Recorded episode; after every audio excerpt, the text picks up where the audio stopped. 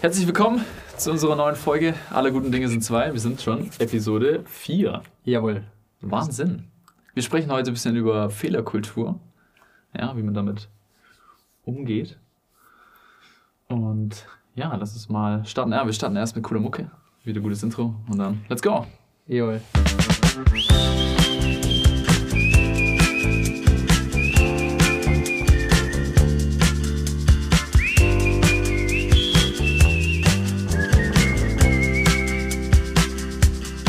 Genau.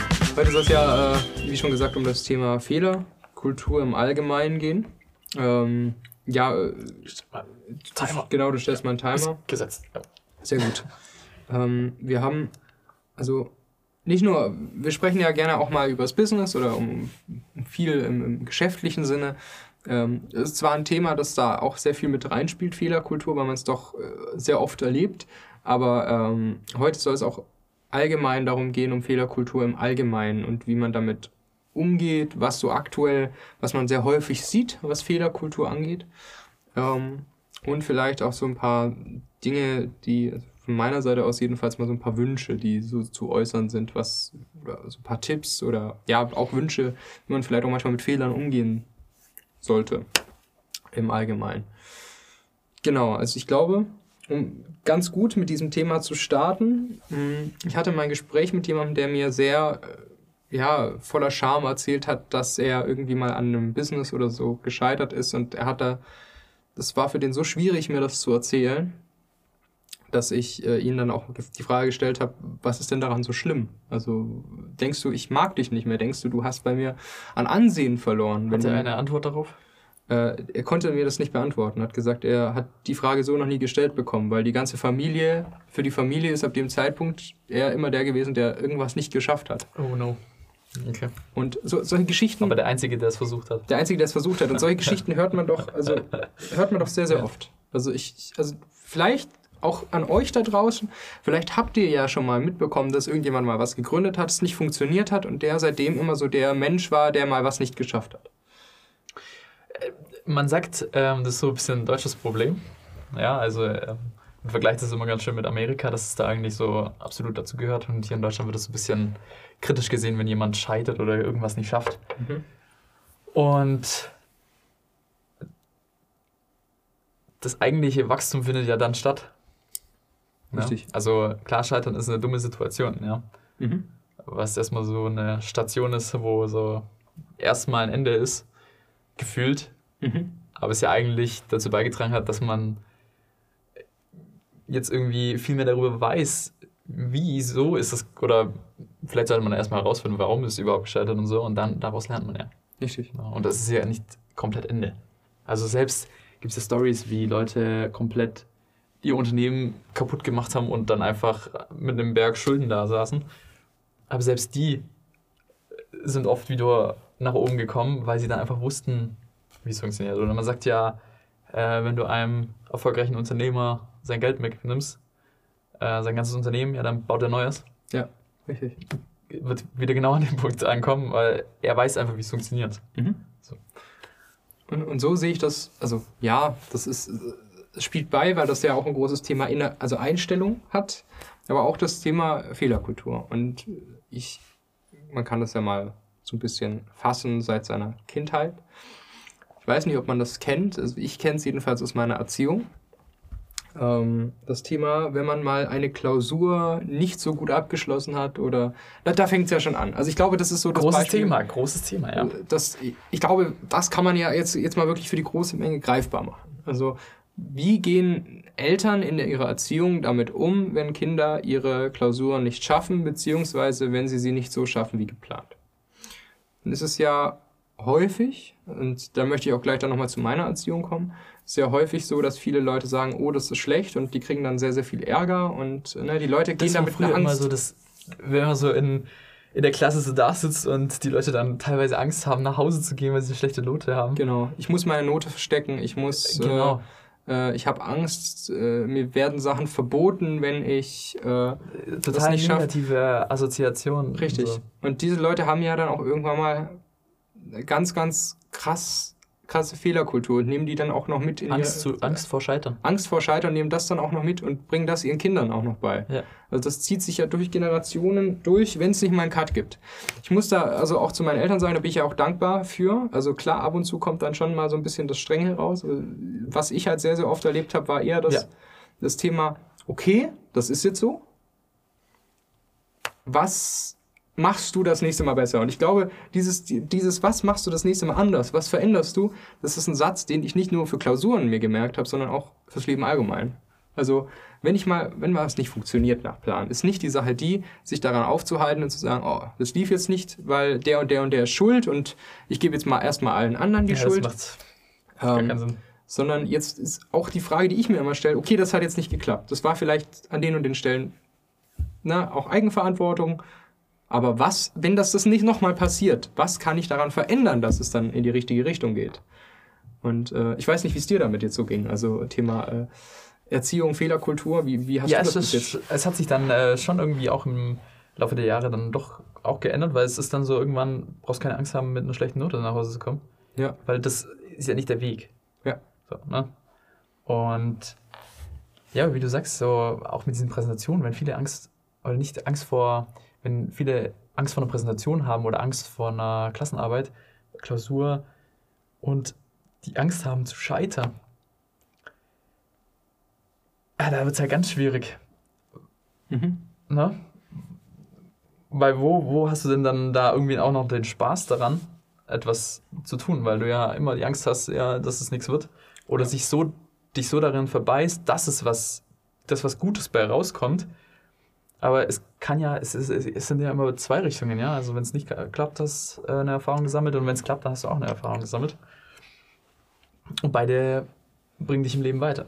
Das stimmt. Ich muss dich trotzdem jetzt da nochmal unterbrechen zu dem Thema, ähm, wenn es nicht klappt, also Angst vor Scheitern, ähm, weil das ist mir ein bisschen zu allgemein. Mhm. ähm, weil ich sehe da ein sehr, sehr krasses, ähm, also ich, ich habe da jetzt zum Beispiel nicht gesehen. Ich bin, ich neige dazu, dass wenn äh, ich vor Prüfungen stehe, dass ich das habe, aber das ist eine Motivation für mich. Also wenn ich weiß, dass ich es nicht, also wenn ich mir vor Augen halten kann, dass du, wenn du nicht genug tust, scheitern könntest, dass du dann mehr machst.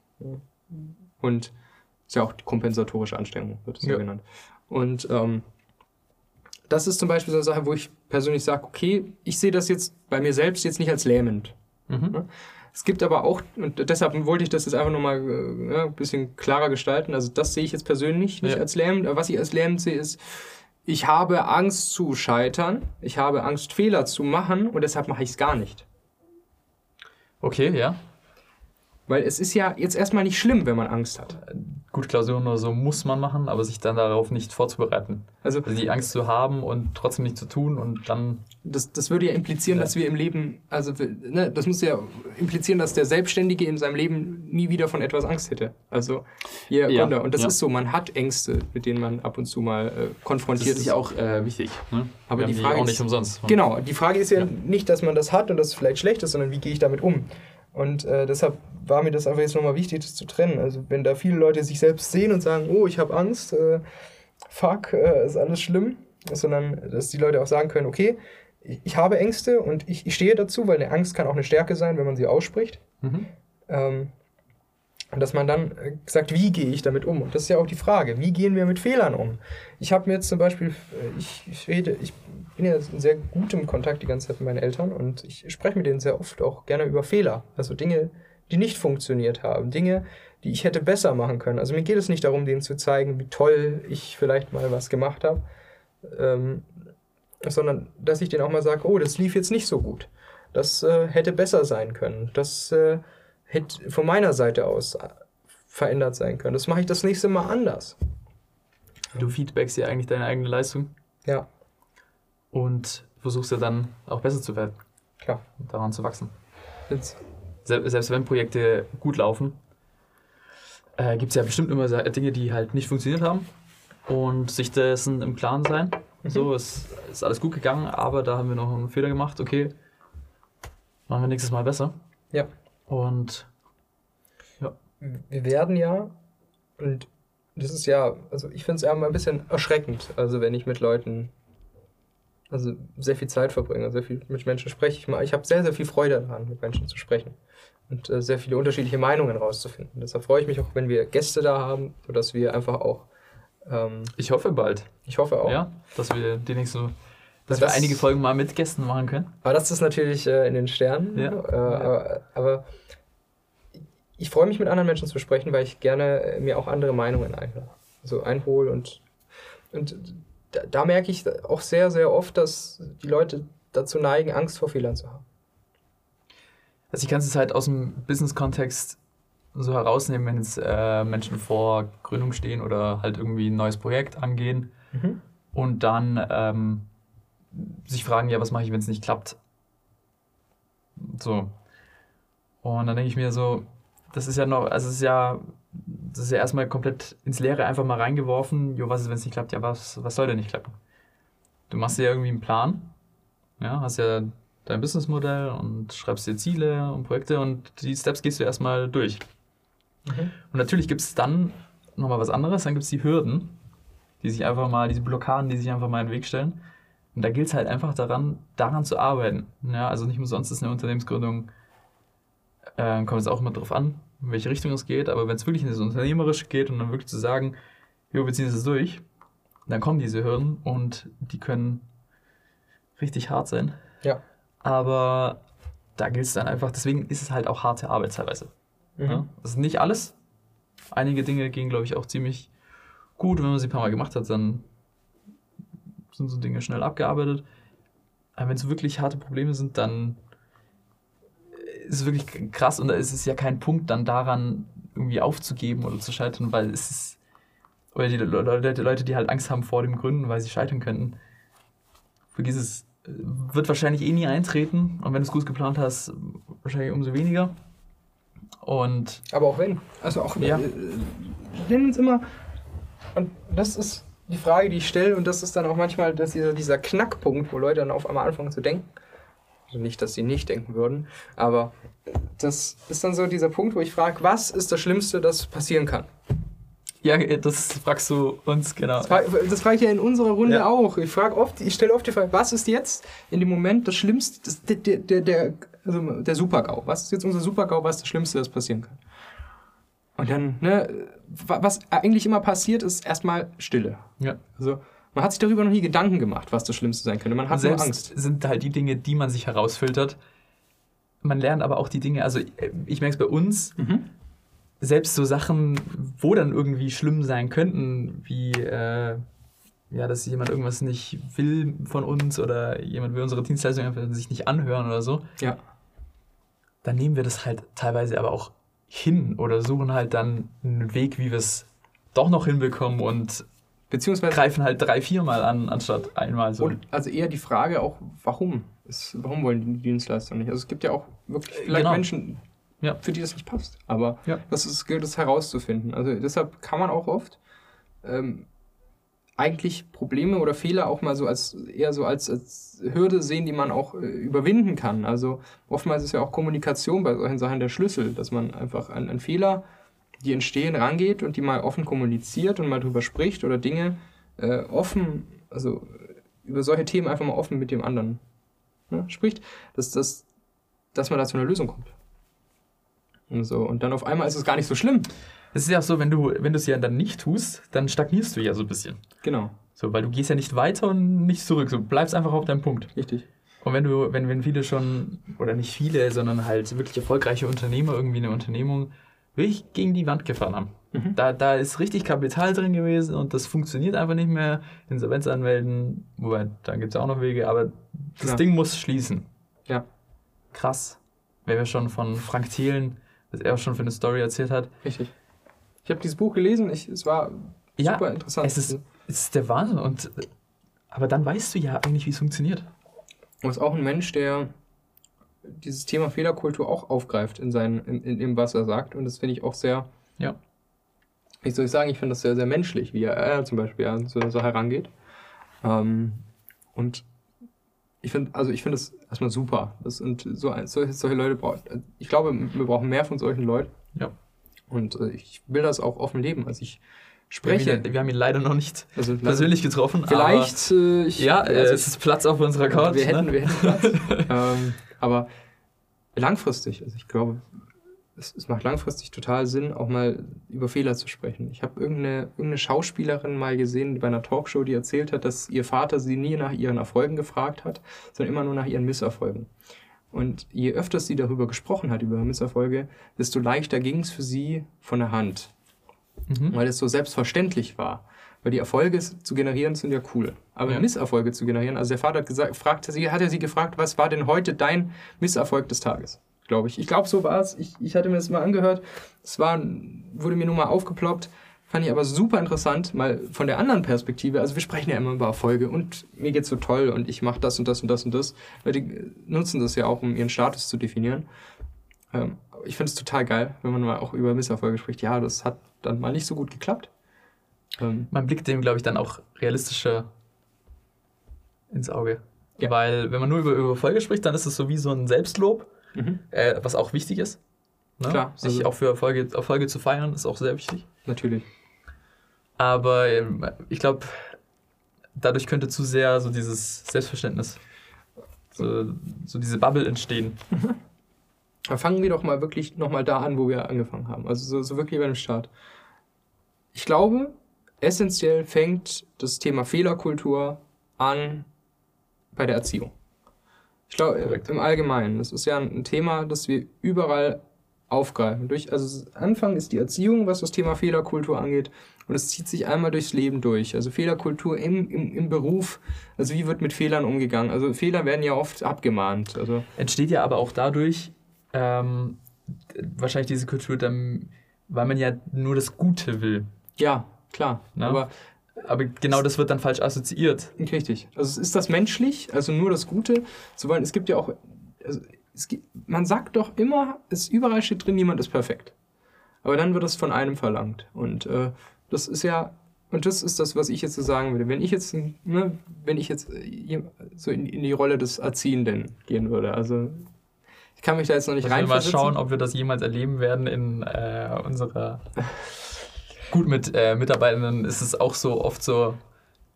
Ja, man geht ja nicht in die Erzieherrolle, sondern eher so die Mentorenrolle. Weil es ja, ist ja auch eine Art. Aber es ist Ja, doch, es ist aber- doch vergleichbar irgendwo. Und Ja. das ist ja die Frage, genau, wenn du, wenn du dein Kind zum Beispiel erziehst und dem ein bisschen erklären möchtest, wie, wie man an die Dinge rangeht und das einen Fehler macht. Ist ja jetzt die Frage, wie gehst du damit um als Elternteil? Und wenn du dann auf einmal die Fehler, die Fehler so aufhängst und die ganze Zeit, also die ganze Zeit erzählst, du hast den Fehler gemacht und du hast den Fehler gemacht, ich glaube, dann entsteht so eine, so eine Verbotskultur. Und dann entsteht da das, was bei vielen Kindern entsteht, ist dieses, dieses Abgeschreckte von Dingen zu sein. Dass sie nicht, weil Kinder sind ja äh, ganz, ganz oft, die wollen ja sehr viel erleben. Also die sind neugierig. Neugierde ist ja so ein richtig, so, so ein Ja. Thema. Und das äh, verschwindet sich ja. auszuprobieren. Sich auszuprobieren. Das verschwindet ja über Das sollte Jahre. viel länger gehalten werden, weil ja so lange Zeit auch über die 20er hinaus Genau. passiert ja noch gar nichts. Also wie viele die ja noch im Studium stecken oder so, die haben ja noch gar nichts. Die Ja. haben keine, die müssen keine Kredite bezahlen, die müssen, die haben ja erstmal gar nichts. Ja, richtig. Ja? Da ist noch so viel Platz. Und wenn du, wenn du als Elternteil dann anfängst, den Menschen ihre Fehler vorzuhalten, dann werden die damit arbeiten, dass sie, dass sie, ich darf keinen Fehler machen, dann wird sich das einbrennen, ich darf keinen Fehler machen. Und wenn sich das einbrennt bei Menschen, dass sie keinen Fehler machen dürfen, dann we- werden sie Angst haben, Dinge zu tun, die ihnen vielleicht Spaß machen. Dann werden sie vielleicht Dinge äh, studieren, die sie nicht studieren wollen, weil sie Angst haben, Nur aus einen der Fehler zu Bequemlichkeit machen. so ein bisschen. Aus der Bequemlichkeit, Ja, ja. einen Fehler zu machen. Und das wird, ich glaube, das kann viele Menschen auch, äh, zu- also wir, wir sehen ja, es gibt immer mehr psychische Belastungen, also viel, viel immer mehr psychische Krankheiten. Ähm, Le- Leute müssen sich anfangen, mit sich selbst zu beschäftigen und auch mal äh, das Thema Fehler, Fehlerkultur auch mal positiv zu sehen und zu sagen, ja, ich habe einen Fehler Das gemacht. Bruttoinlandsprodukt ist in Deutschland super, Mhm. aber die Quote, wie gut es den Menschen geht, also im Sinne von psychischer, ja, vom, Psychisches glücklich sie sind. Ja, genau. wie glücklich sie sind im Mhm. Leben, ist schon wieder nicht so hoch Ja, und wollen die Leute eigentlich auch nicht hören. richtig. So. Also, Alles geht doch immer nur um die Wirtschaft und so, dass es alles ganz toll ist. Aber wie geht es eigentlich den Menschen dahinter? Natürlich ist es so. Also natürlich ist es so, das ist jetzt nicht, also das kann man sich jetzt nicht so vorstellen, dass wenn du anfängst an der Fehlerkultur zu schrauben, dass alle Menschen glücklich sind. Sicherlich nicht. Aber es, es ist doch, und, das, und da spielt doch das Wort aber eine große Rolle. Es macht was mit den Menschen. Es macht was mit den Menschen, über ihre Fehler zu sprechen, ähm, weil sie ganz anders an Dinge rangehen. Sie, sie fangen wirklich auch mal Dinge an zu machen, die sie eigentlich nie machen wollten. Weil sie, weil ich, ich hatte einmal ein ganz tolles Gespräch. Ich kann mich nur noch an eine Sache erinnern mit einem Lehrer und einem Kollege von mir. Mhm.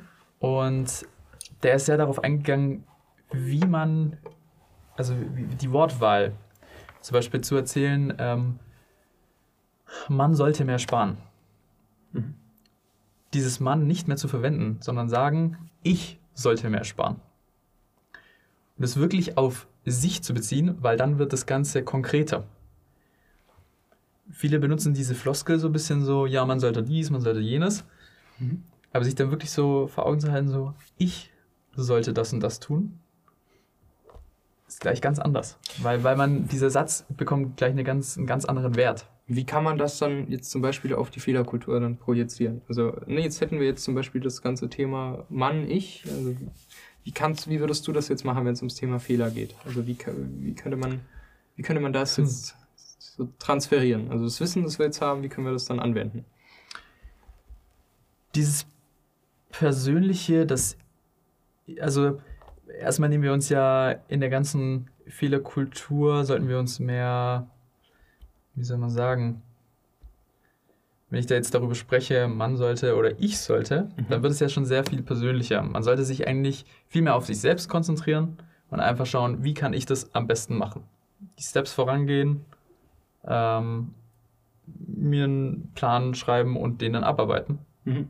Und dann geht es wirklich mal um mich, um zu verstehen und auch die Fehler dann mit reinzunehmen. Ich ne? glaube, wir haben gerade dreimal Mann sollte gesagt. Ja, genau. Also, also, ja, es ist ähm, eine Redewendungssache. Genau.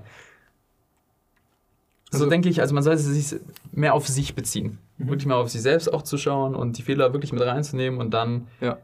wird man, glaube ich, auch anders, wird man, ja? Ja, Mann, das ist äh, interessant, ja. Wird man, glaube ich, auch gegenüber anderen Personen mhm. darüber eine andere Haltung haben. Ich, ich gehe da auch, äh, ich gehe da auch äh, sehr mit den äh, Fehlern, also ich versuche da wirklich äh, Fehler bei mir selbst zu finden. Also das macht mir schon fast manchmal Spaß. Also ja, gut, Spaß natürlich eine andere Sache. Ja. Also, ich sage jetzt nicht, juhu, ich habe einen Fehler gefunden, aber äh, es ist, ist dann doch so, ich, ich gucke dann so, ah, okay, da ist ein Fehler. Ich, ich finde, dieses Glücksgefühl kommt dann, wenn du diesen Fehler dann auch gelöst hast. Genau. Also ich merke auch oft, wie dann plötzlich alles, wie, sie, wie sich so ein Kreis schließt mhm. und alles dann plötzlich Sinn macht. Ja. Das finde ich immer das, äh, das coolste Gefühl ja. eigentlich, ähm, das ich in unserem Leben oder in unserer Unternehmung sehe. Wenn du, wenn du einen Fehler bemerkst, dir dann auch selbst dann auch die Verantwortung gibst für diesen Fehler, dann sagst, das ist aber kein Problem, weil ich werde diesen Fehler lösen, beziehungsweise ich werde versuchen, diesen Fehler nicht mehr in der Zukunft zu machen. Dann diese Lösung findest und vielleicht sogar sogar noch auf den alten Fehler anwenden kannst und da ein bisschen Schadensbegrenzung zu betreiben, ist das ja super.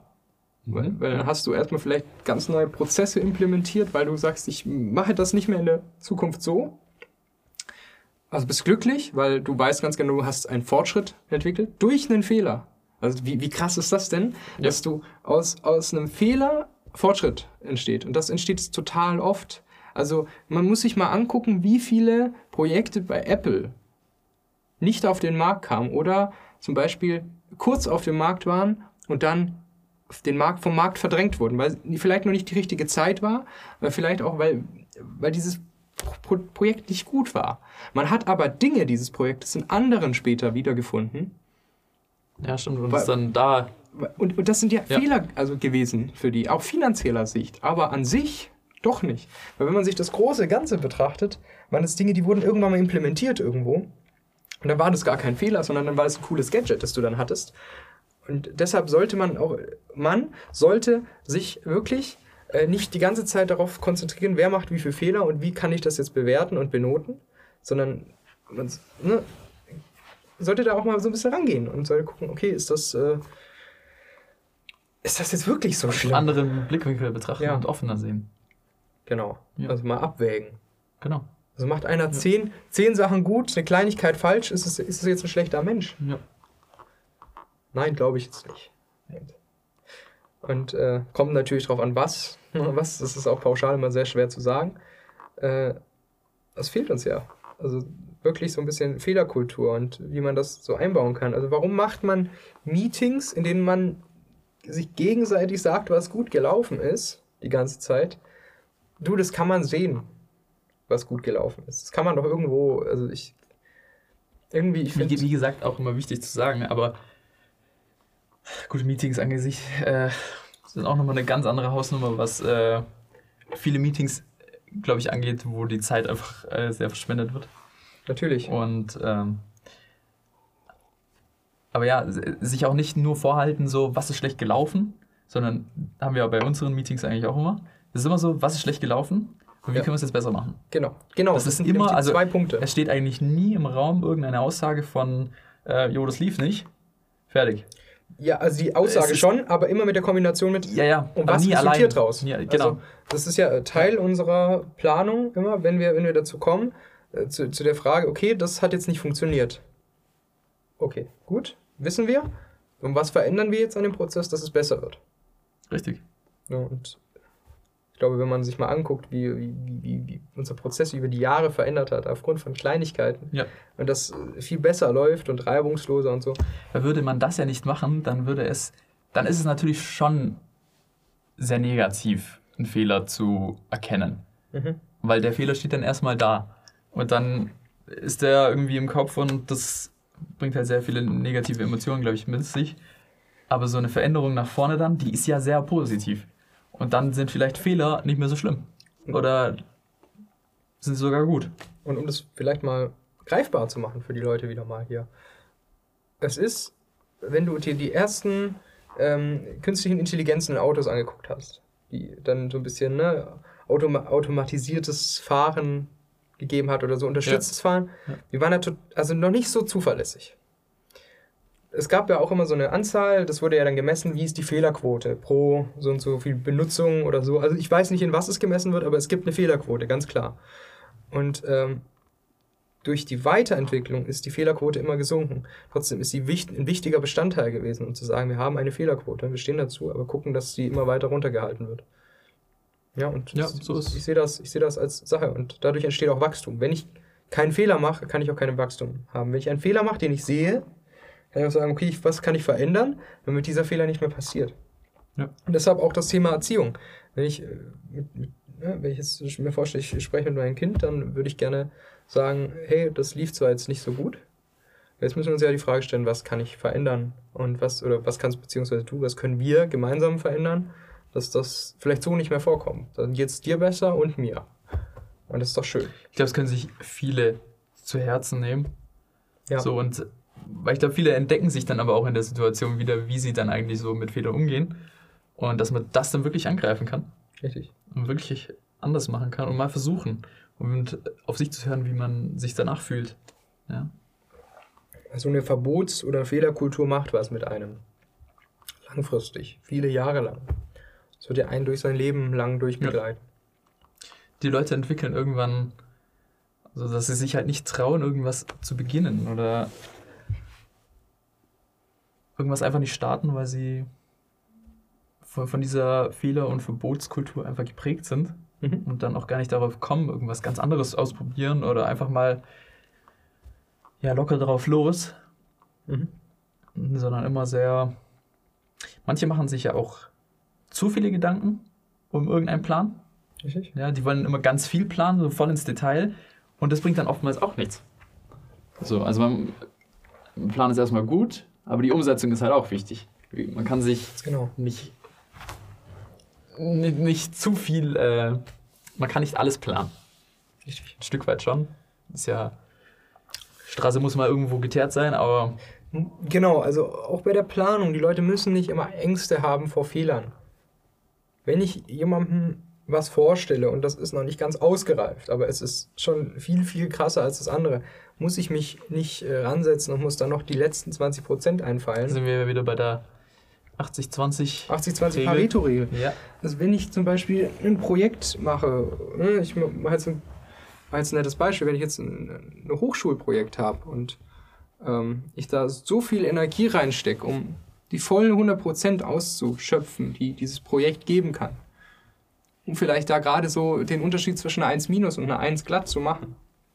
Ist ja immer die Frage, ist, dir, ist, ist dieser Mehraufwand, ist Kann, der, kannst du die der- 80-20-Regel kurz umfassen? Okay, ja klar, kann ich machen. 80-20 Pareto-Regel bedeutet ja eigentlich nur, dass 20% des Ertrages 80% so, also 20% des Aufwandes 80% des Ertrages Genau. bedeuten. So, ja. Das bedeutet aber auch, dass die letzten 80% des Aufwandes, also die Energie von 80%, nur die letzten 20 füllt.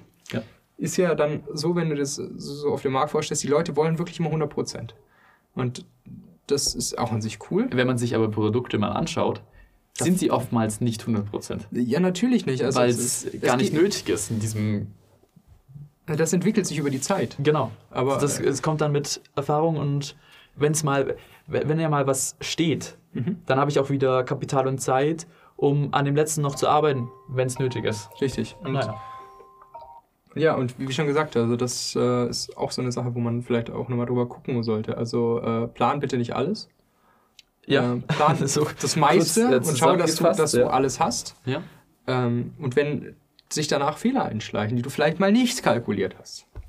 Wir, wir sprechen jetzt hier nicht von Versicherungsmathematik, wo es hier um jeden Fehler geht, sondern es geht ja wirklich darum, oder um jedes Risiko, sondern es geht ja wirklich einfach mal darum, solche Dinge, Dinge zu starten.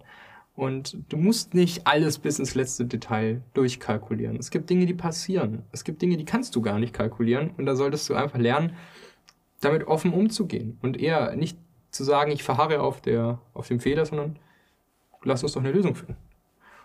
Und äh, ja, ich glaube, das zeigt, also, äh, nochmal, um, um noch jetzt hier am Ende nochmal ein bisschen zu, zu, zusammenzufassen, wir haben ja einmal Fehler in der Erziehung, also nicht Fehler, sondern Fehlerkultur ähm, in der Erziehung. Wie geht man damit um? Was könnte man vielleicht auch daran äh, verändern? Dann Fehlerkultur im Allgemeinen, Fehlerkultur im Business haben wir heute auch angeschnitten und vielleicht auch Fehlerkultur in Projekten. Also Mit vielem auch lockerer umgehen. ja, Mit Problemen allgemein lockerer umgehen. Ja. Und sie nicht immer als so negativ sehen. Genau. Genau. Ja, Okay. Schön zusammengefasst. genau. Das war's für diese Woche.